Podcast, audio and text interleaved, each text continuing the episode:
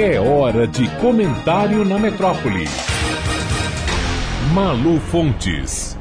Olá, ouvintes da metrópole. Falta vocabulário para nomear as razões pelas quais os tais 20 e poucos por cento dos apoiadores do presidente Bolsonaro ainda se mantêm convictos em defesa das qualidades da família com quatro mandatos públicos. Afinal, estamos falando do pai presidente, de um filho senador, eleito pelo Rio de Janeiro, Flávio, outro filho deputado federal, eleito por São Paulo, Eduardo, e mais um vereador no Rio de Janeiro, Carlos, que estranhamente cumpre o mandato de vereador em Brasília. Quais são, quais eram as virtudes de barro atribuídas ao bolsonarismo pela onda raivosa, vingativa, conservadora e reacionária que votou na família em 2018, a elegeu e no fluxo deu mandatos a gente com a frouxidão moral de uma Carla Zambelli, um Hélio Negão, uma Bia Kisses e assemelhados. Era tudo em nome da nova política, do antissistema, do fim da mamata, da ruptura com tudo isso daí.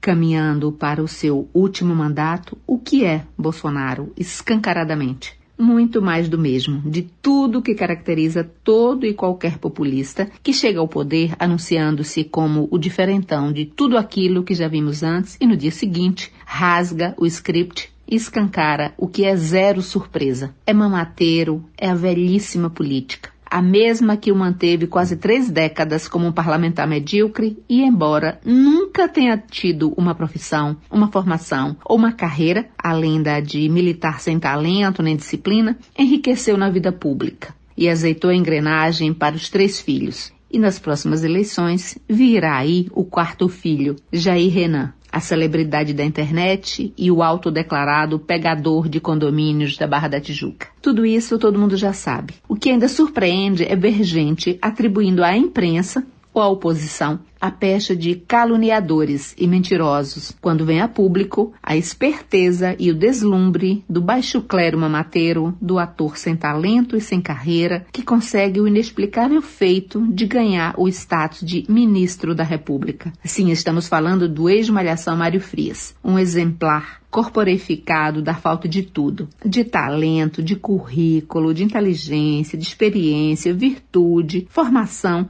e principalmente da falta de vergonha. O tipo, no meio da confusão toda que é este governo, que nem fingir expediente sabe, teve a disfarçatez de gastar quase 80 mil reais numa viagem para Nova York para uma reunião com o lutador aposentado de jiu-jitsu, Renzo Grace. Dizem eles que era um encontro para alguma coisa audiovisual do lutador, a ser realizado pela Secretaria de Cultura, presidida por Frias. Mas se o projeto era do interesse do sujeito, por que é que o contribuinte brasileiro é que tem que pagar quase 80 mil reais para o Tosco Frias arrastar um assessor e a Nova York conversar sobre isso? Embora nas redes a tropa de choque do governo defenda Frias, nos bastidores o governo parece ter sentido o golpe. Tanto assim que Limou Frias o expulsou e mais quatro assessores dele, quatro da viagem, aliás, super oportunista, de Bolsonaro esta semana às portas de uma guerra à Rússia,